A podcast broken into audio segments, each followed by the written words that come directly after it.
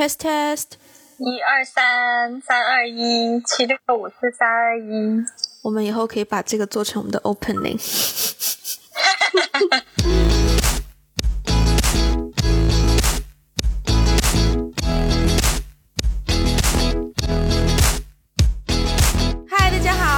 到我不够好吗？这是一档关注自我成长的节目，让你在大世界中不再迷失。我是主持人小飞 Wendy，一句话自我介绍：我是一个收入不算高，但也不算太低的打工仔。那今天呢，就要来讨论一下永远聊不烂的赚钱这回事儿。今天的来宾，当然，the one and only Ivy。Hello，大家好，我又出现了。我们先用一个非常经典的辩论题目来展开好了。高薪很讨厌和低薪很喜欢，嗯，你怎么选？我想一想，就是我只能有一个选择是吗？那当然，哦，我觉得这个好难选，因为我都经历过，而且取决于它的程度。就是讨厌我有多讨厌，喜欢我有多喜欢，高薪有多高，低薪有多低。我们把它放在一个就是现实当中可能会发生的这样的程度吧，就不用去到太夸张。嗯，我其实刚开始工作的时候，就是我的第一份工作，刚开始工作的时候，其实我是选择了高薪，很讨厌。嗯嗯，因为我当时呃回国找工作，也拿了几个 offer，就是有几个机会嘛。然后那几个机会里面，确实是有两，就是其他的都在中间，嗯但是有两个 offer 是，一个是就两个两个有两个 offer 是比较极端的，一个是高薪很讨厌，一个是低薪很喜欢。嗯。然后我觉得在那个时候，其实我是一开始呢，我是很坚定的想要去选那个低薪很喜欢的，嗯。但是后来我跟一些前辈，然后也跟我家人商量过了以后，大家都劝我不要，然后我就进入了那个高薪很讨厌，我就选择了高薪很讨厌，对。但是事到如今，我我其实是有点后悔的。所以那等于说，现在的你应该更倾向会选低薪很喜欢。对，对，嗯嗯我跟你也差不多。嗯嗯，我最近就是发现一个现象，我们这一期的节目，我想要下的标题叫做“不赚钱就是没前途吗？”那为什么会有这个问题？因为，嗯，每个人都想赚钱。对，但嗯是常常在跟别人聊天的时候，大家都会用你赚的钱多不多去衡量你在做的事情有没有价值。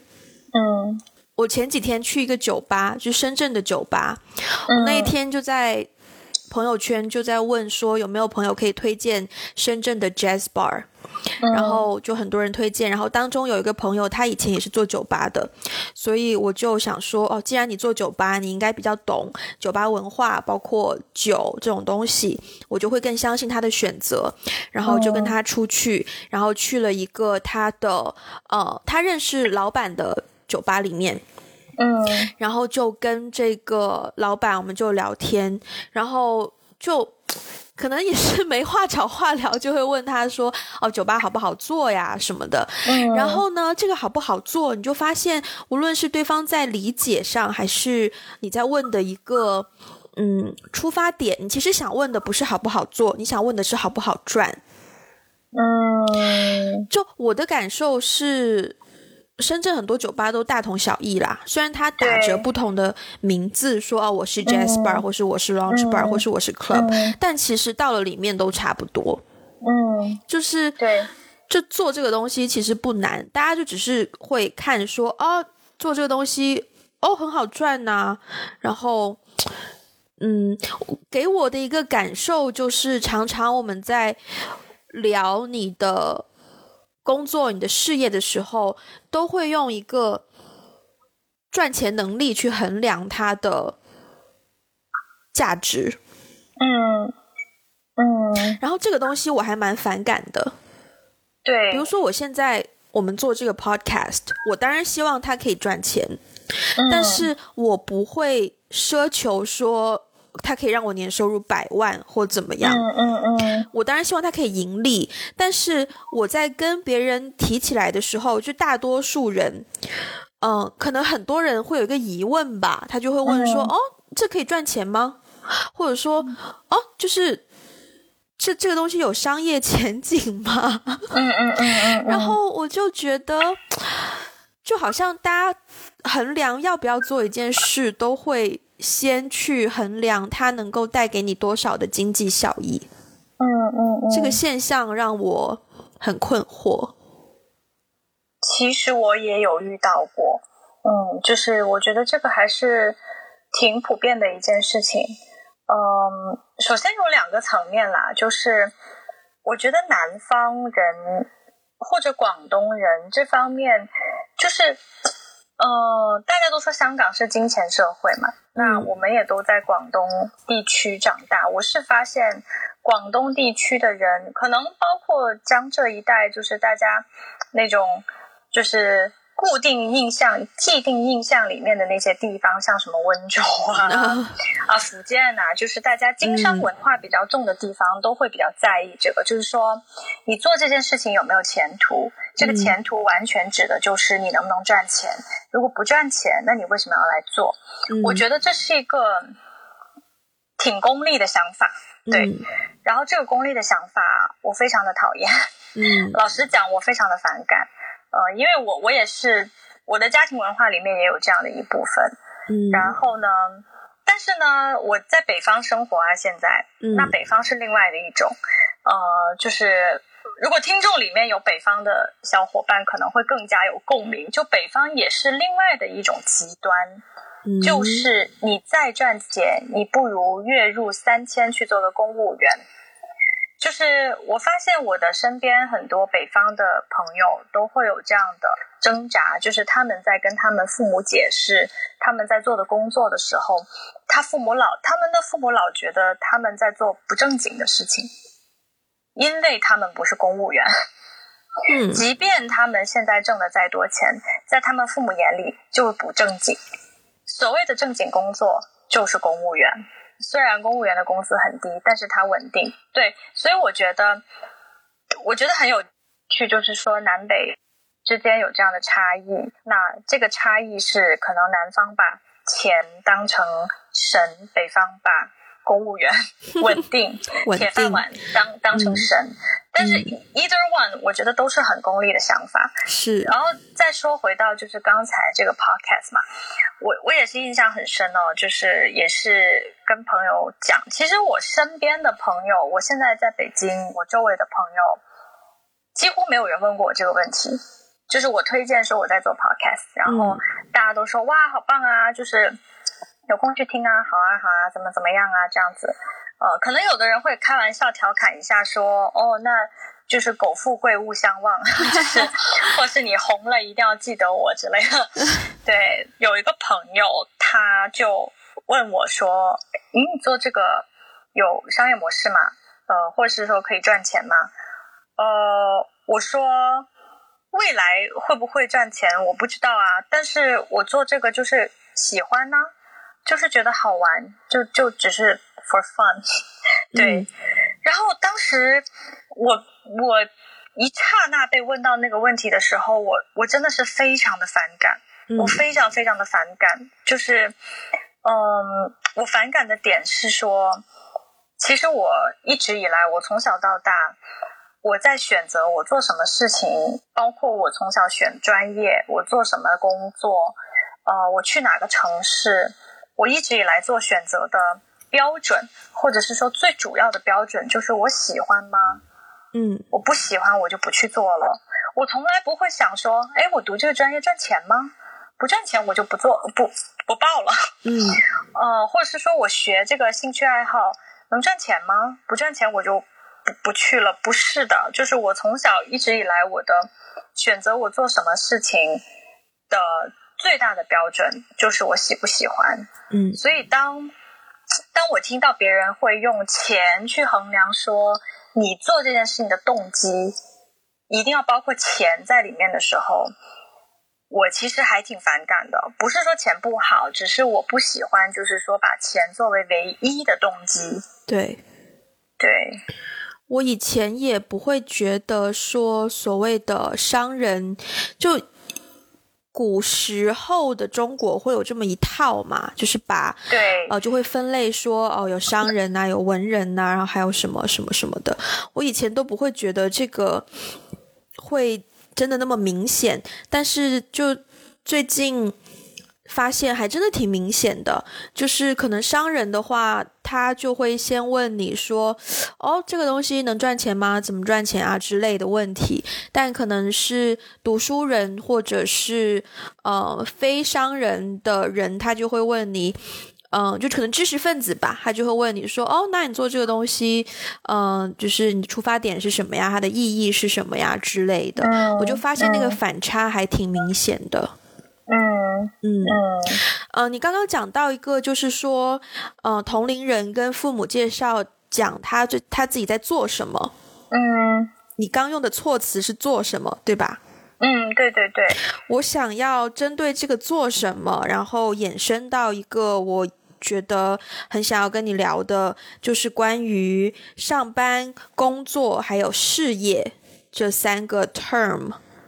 像做什么，它是一个很概念化、很不嗯确切的一个说法。就是我做 podcast 也是做，我做 marketing 也是做，我做电影也是做，对吧？嗯。但是如果说呃你在做什么工作就不一样了，或者说你的事业是什么就不一样了。然后前几天就是听了一个呃那个圆桌派。他们也聊到说，现在的年轻人不想上班怎么破？嗯，就他有一个比较明确的划分，就是上班说的是朝九晚晚五或朝九晚六，你必须要坐在办公室里的这样一件事。嗯，那年轻人不是不想工作，他只是不想上班，不想受制于这样一个硬性的时间时空安排。他是想要工作的，就是他是想要把事情完成的。那工作跟事业，我又觉得是不同的东西。对，我我我记得我大学还没毕业的时候，我就跟以前的一个朋友就在聊，就说我们为什么要工作，或者说那个问题应该是我们为什么需要一份工作。嗯嗯嗯，包括在英文当中也有很多不同的词，包括。有 job work，对，还有什么 position title career，就是各种围绕着工作的词。对，还有一个词叫做 day job，你有听过这个词吗？我身边太多人会用到了，就比如说，你看，你有看《La La Land》吗？那个 Emma Stone，她的 day job 原本就是一个在咖啡店的 waitress，这个就是她的 day job。对。但是她其实真正的 career 是一个演员。对。对，这个东西也是我 我进入电影行业之后，就越来 越来越多的人有这个模式。嗯，然后也让我越来越深刻的去认识这个上班、工作、事业不同的东西之间的一个差别。嗯，包括说自己对于工作的需求，我为什么要做一份工作，为什么不做一份工作？我觉得你刚刚提到的那几个词，就是其实在我的理解里面，它是有一个层层递进的关系的。嗯。对，从时间的维度上来讲，我觉得，呃，维度最高的就是最最长期的是事业。嗯，对，因为你你不可能说我今今年是这个事业，明年就换了一个事业。对对对。那那么短，我觉得那可能他没想清楚他的事业是什么。嗯，对我来说，就是事业它应该是一个很长期的一个东西。这个，嗯。我觉得不是有很多人知道自己的事业是什么，也不是有很多人真的想要去追求，呃，我要把这个当成我一个事业，因为我觉得事业它是需要有 passion 的，嗯，事业是需要有呃目标，然后有一个理想，有你的热情、你的兴趣爱好。我觉得事业是倾注很多很多东西在里面，所以它肯定是一个长期的、相对来说稳定不变的一个、一个理想也好、目标也好。对，但是工作呢，就是一个，嗯，工就比如说职业好了，职业，那你的职业可能今年是这个职业，明年可能会换一个职业，但是你的事业有可能是不变的。但我觉得职业是相对来说短期一点是可以变的，你的职业可以就是说，可以是跟你的岗位有关，也可以是跟你的呃级别有关，对。但是工作可能就是说，我我我的理解就是说，呃，工作跟职业可能就像 work 和 job 的区别，job 可能就是呃你在一个大的一个团体里面，然后你可能会待个几年，换一个 job。但是 work 可能是每天都不一样的，对，work 可能是你就是今天哦，我今天完成了一个 work，然后或是我这个月完成了一个 work。然后我下个月会开始一个新的 work，对，所以就是在我看来，就比如说你的，嗯，就是工作，因为中文里面的那个工作和职职业的那个区分好像不是很大，但是比如说如果我们讲英文好了，就是呃，你的 work 和 job 和 career 是完全三个不同的概念。对，对我来说最明显的区分就是时间，就是以时间作为一个维度的话，最明显的就是时间。嗯，对我是这么理解的。可能我跟你的想这个东西的方向还蛮一致的，所以我们很快这个 topic 就聊完了呢。那我们来聊一聊，有一个问题好了，就是我还挺挺好奇，就是说，呃，比如说当你做的事情不是那么的赚钱，那呃。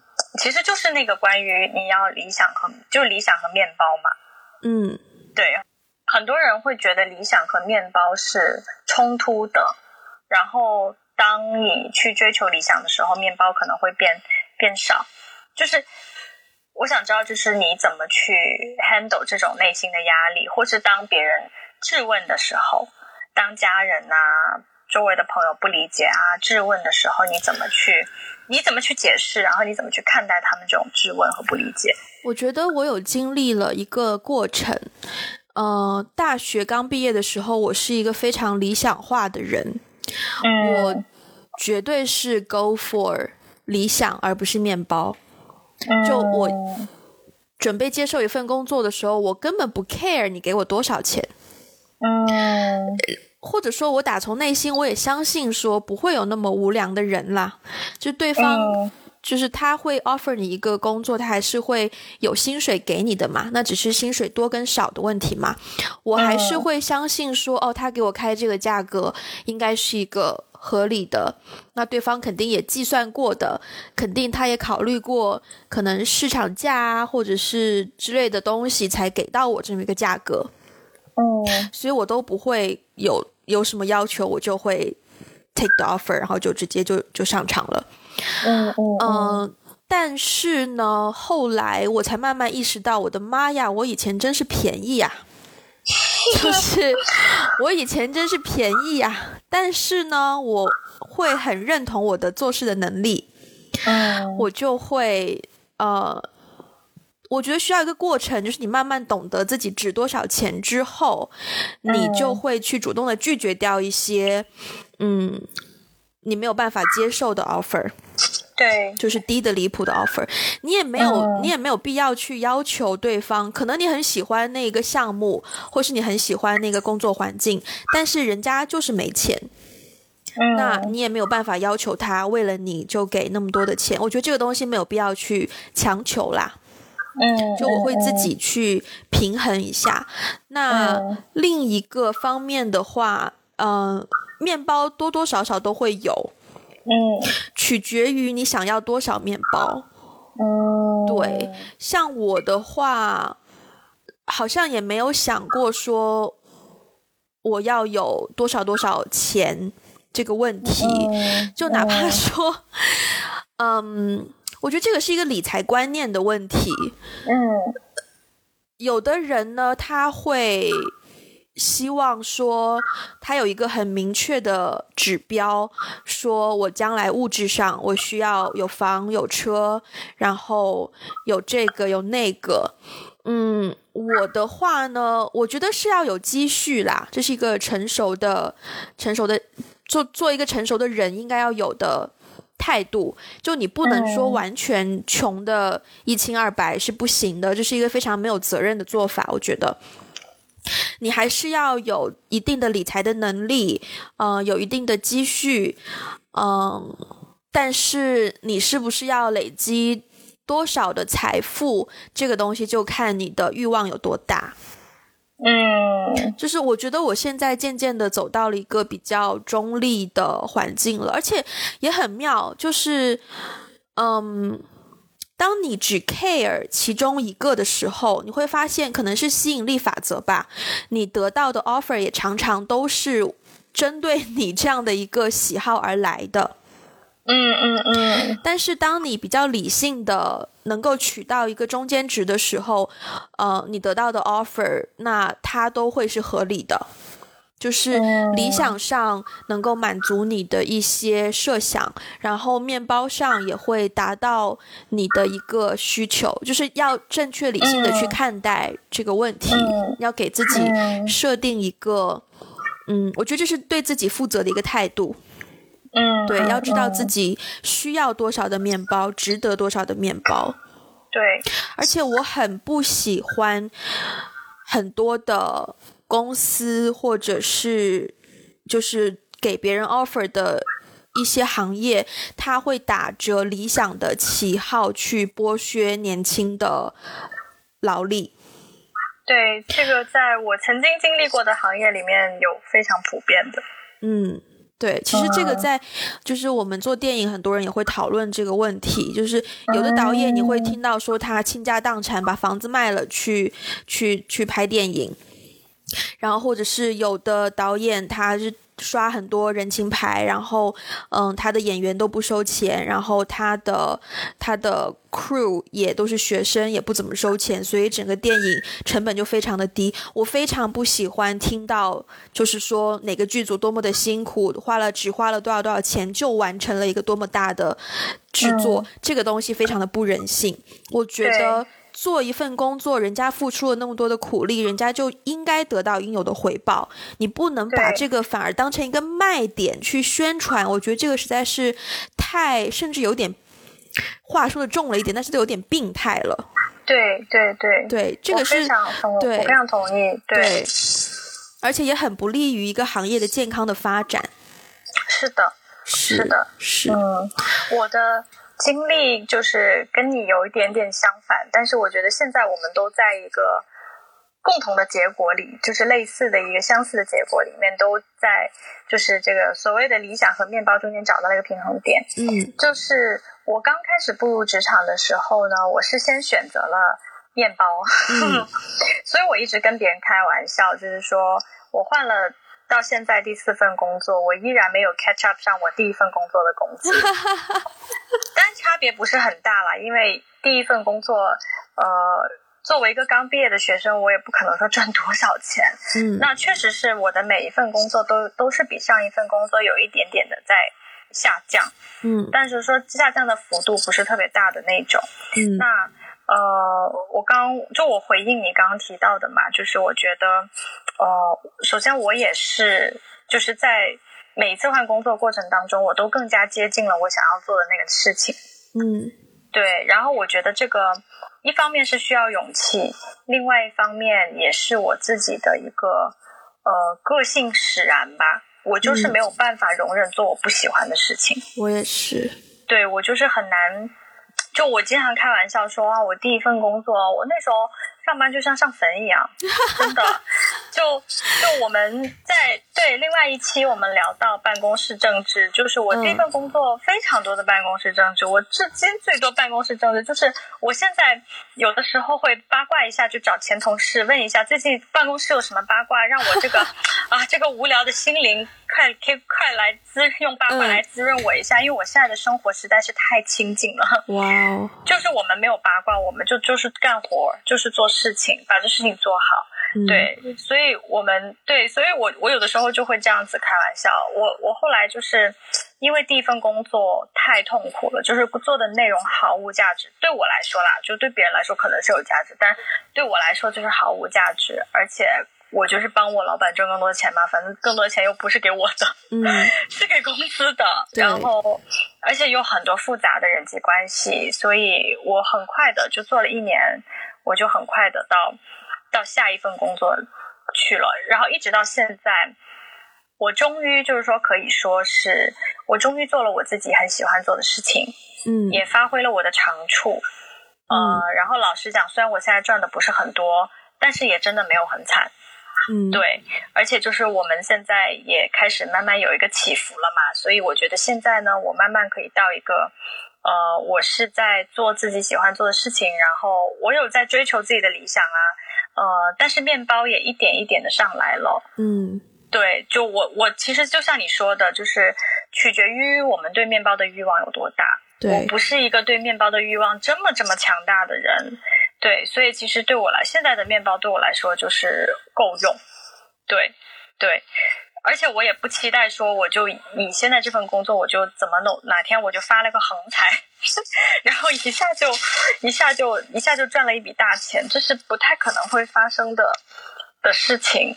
对，所以现在的这个状态，所以其实我常常啊，就是身边有一些朋友，他们可能比较，比如说有一些呃年轻的。小朋友啊，或者有一些他们的就是表妹啊，什么表弟亲戚之类的，呃，或学弟学妹，我们就也会探讨这样的话题。他们也在这个面包和理想之中很纠结啊，不知道该如何选择啊。但是别人都在考研，那我也考研吧；别人都去做互联网，那我也去做互联网吧。就是现在有很多人有这样的纠结，但是其实对于我来说，首先我觉得就理想没有。大家想象的这么难，也没有那么苦。理想没有那么难，也没有那么苦。对对，重点是在于，就是有没有他他他有没有那么渴望？我觉得这是重点，重点在于他是不是真的热爱这个东西，热爱到他可以暂时放弃眼前的这个面包，或者面包，或者说，呃，真的是花。除了工作以外的自己的一些额外的时间去追求他追求他自己真的想做的事情，我觉得很多人觉得难，是因为他根本就没有尝试，或者是说他根本就没有那么热爱，热爱到这个地步。嗯，对，有点借口吧。对，然后还有哦，你就还有刚才提到的一个点，我也很有共鸣，因为我曾经。呃，就是我的上一份工作也是在在做 NGO 嘛，嗯，那我也发现，其实中国的这个 NGO 的这个行业啊，就公益圈也会，我我也会有遇到过这样的的机构，就是也会遇到过这样的事情，就是总是在打理想牌，嗯，总是在以理想的名义去剥削年轻人。就是给的工资非常的低，嗯，而且就是，而且可能当年轻人提出一些，呃，就是 package 上面的一些要求，或者是福利上面的一些保障的时候，对方还会出现那种，哎，你不是带着使命来的吗？你不是来做好事的吗？你的理想呢？干嘛跟我谈钱？就是。就会出现这种不一定是原话，但是会出现这种态度。说实话，我觉得这种态度就是，我觉得挺耍流氓的。是，对，就像你说的，人家付出了这么多努力劳动，不就不要说他为了理想还是为了什么，但但人家付出了这样的的工作，付出了这样的时间，他就应该获得相获得相应的。回报嘛？我觉得肯定会有人听到这边，觉得我们两个就是太看看问题可能很片面吧。比如说像是 NGO，那我也知道说，可能在中国做 NGO 会遇到非常多政策上或者是嗯不同方面的阻碍。那想要让一个 NGO 能够有足够的。资金支持本身就是一个很难的事情，但是在人力上，它的确需要有人手来增援、来帮忙。对，那遇到这种状况，其实作为 NGO，他们的立场也很困难。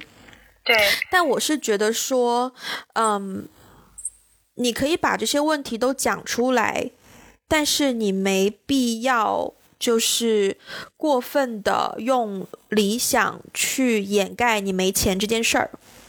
嗯，其实说实在话，如果说我真的遇到一个很棒的导演、很棒的剧本，然后他嗯请我帮忙给他的剧组拍戏，那，嗯、但我一分钱都拿不到。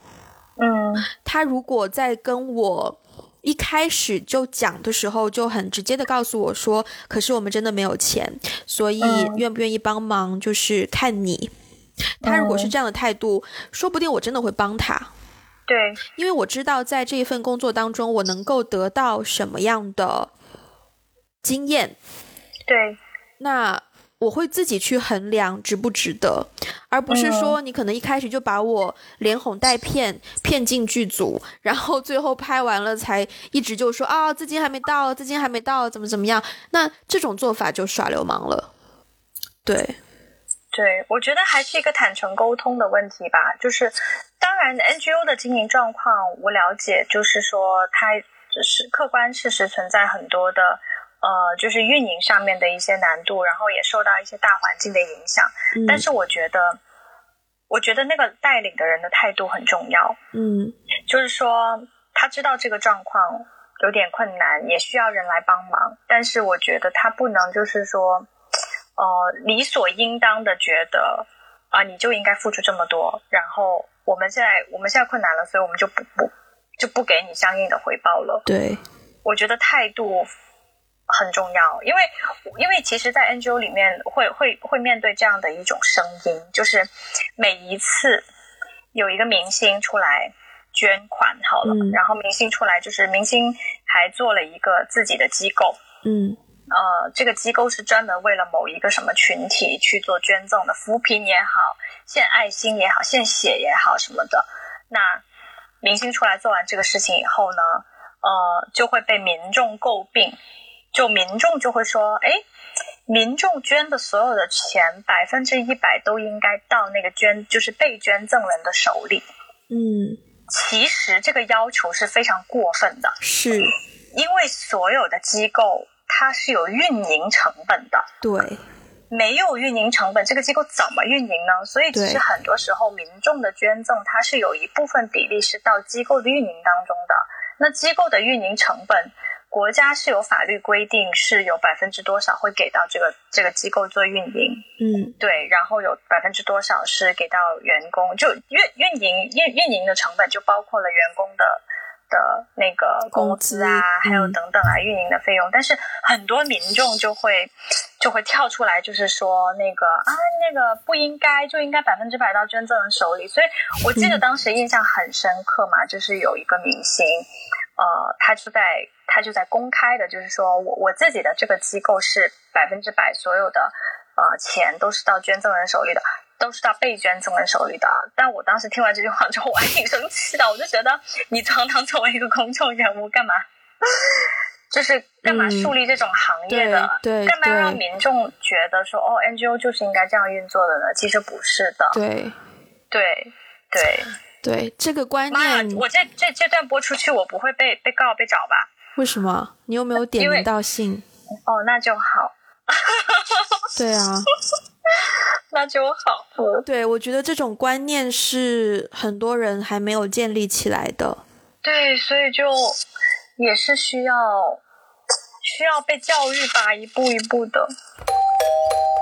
你觉得判断一件事怎么样成功，这个标准是什么？哦，我觉得要看他有没有达到目标吧。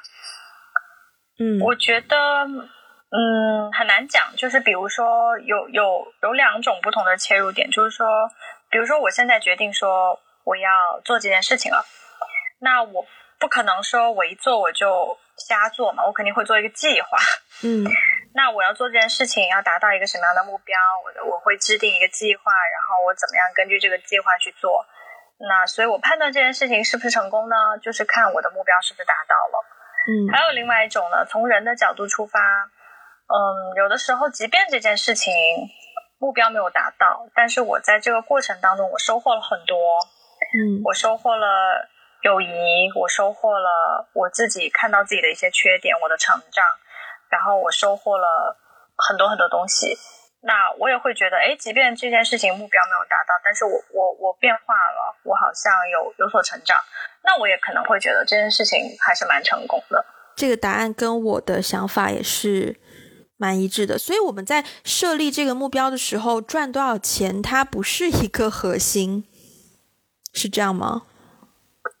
不是哎，这个不是，我好像真的是你这么一问吧，我好像很少会以钱作为一个目标。对，可能会有一些，就包括我现在，我对于要存多少钱也是有自己的目标的，但是呢，它不是首要的目标。对，我觉得钱它是一个，我觉得钱它是一个结果吧，或者是说它是一个呃附加价值，就是说我通过做这件事情而 generate 一些钱，那我觉得这个钱其实是一个结果，但是钱不是我的目标，因为我通常理解目标就是说我做这件事情是有个动机的，我的这个动机是对我的动机常常不是因为钱呢，对。钱好像总是一个哦，因为做了这件事情，它它总是会有一些利润，或者是会总是有一些嗯意外的结果。那个结果可能是钱，但是钱通常不是我的首要目标。嗯，我就是出于也不能叫好奇吧，就突然想问你，刚刚说你大学刚毕业之后，就你刚毕业的第一份工作是一个高薪、很讨厌的工作。对吧？嗯，那对，如果现在的你能够给曾经在做这个选择的你一些建议的话，你会怎么样跟他去讲？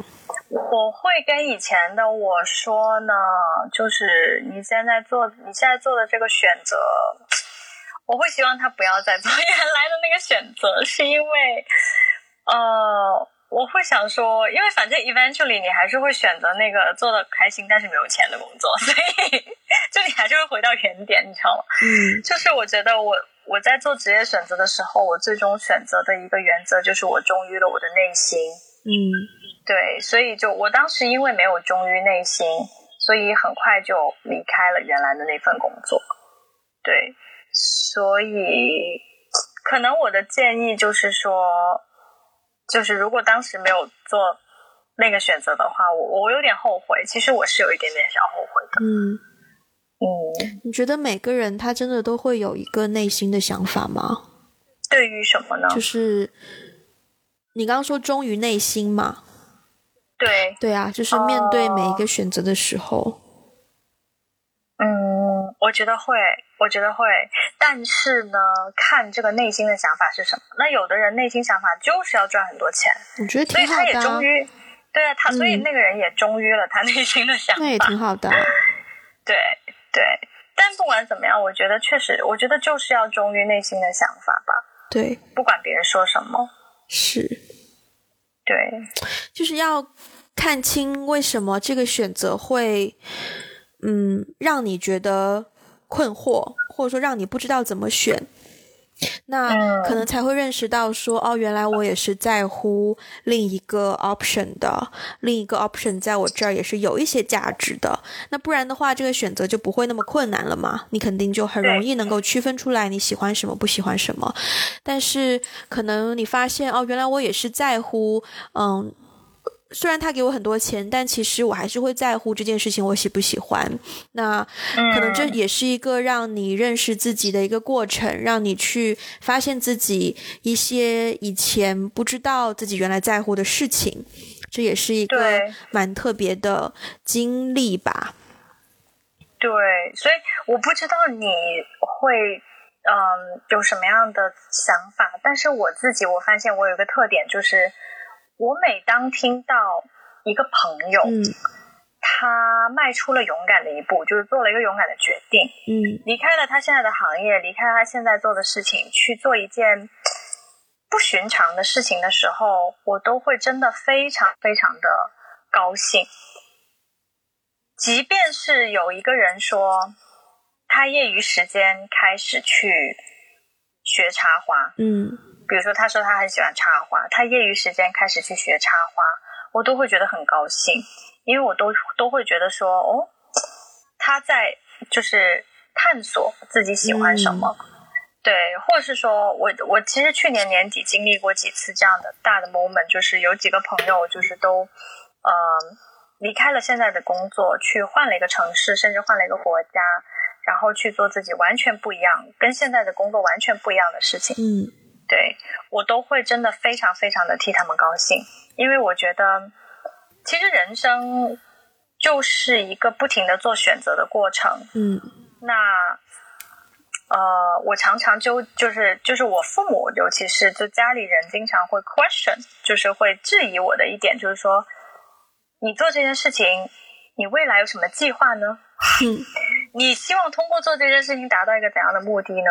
其实说实话，我没有计划，因为我觉得计划随时随地都可以改啊。嗯 而且我觉得，就是以我现在换工作的频率，以中国现在社会发展的这个速度来说，你的计划永远赶不上变化，那你做来干真什么？的真的对啊，铁饭碗就不会丢吗？那当年就是国企重组改革的时候，亲戚还不是都是丢了铁饭碗吗？你以为铁饭碗很铁吗？不一定啊。嗯所以我觉得，就是计划变，就是就是那个跟不上变化。那我唯一的原则，就是我做选择唯一的原则，就是我对这件事情到底有多热爱。嗯对，所以我觉得，我也听到过有一些人啦，会说，啊，你就是一直在换工作啊，然后一直在做自己想做的事情啊，然后可能未来我我又会在在在三十岁的时候做一个决定啊，又又去干什么啦？就有的人我也会听到，大家就是说，哎，你你很勇敢呐、或者有的人觉得我不靠谱啊，但是对我来说，我觉得。没有什么，我觉得很正常，因为我做选择的原则就是我喜欢这件事情。嗯，对，对，非常的正面。我觉得我们今天这一期节目也算是一个正能量爆发，在最后的最后回答这个节目的这个问题标题：不赚钱就是没前途吗？绝对不是。但是，这是嗯国庆鸡汤献礼。播出的时间不一定是鸡，不一定是鸡汤，不一定是国庆了。哦，那可以把它剪掉。嗯，对对，是一个鸡汤献礼。对，对，嗯，因为跟你所处的环境有关啦。如果你周围的人总是给你灌输一种好像赚钱才有前途的观念的话，当然你难免会产生这种想法。但是同一时间，你也要回过头来看自己原本的信念跟现在。新的信念，这中间是不是有很大的矛盾？如果是有矛盾的话，你更愿意去相信哪一种信念？这也是，嗯，长大的一个过程，就是去做自己的选择，去找到自己真正相信的东西是什么，你的信念是什么，这些你的选择都能够决定你是一个什么样的人。嗯，对，好，没错。那节目的最后，艾迪有没有什么想要补充的，或者是录这一期 podcast 的感受？感受就是，嗯，我真的希望听到所有听到的人不要觉得说，呃，面包和理想是分开的吧。嗯对，然后也不要觉得理想有那么难，也不要觉得面包就一定没有。嗯，呃，我觉得他们不是对立的，反正想做就去做吧，就是少逼逼多做事。好，那我们这一期节目就这样结束了，我们下一期再见喽，拜拜。拜拜。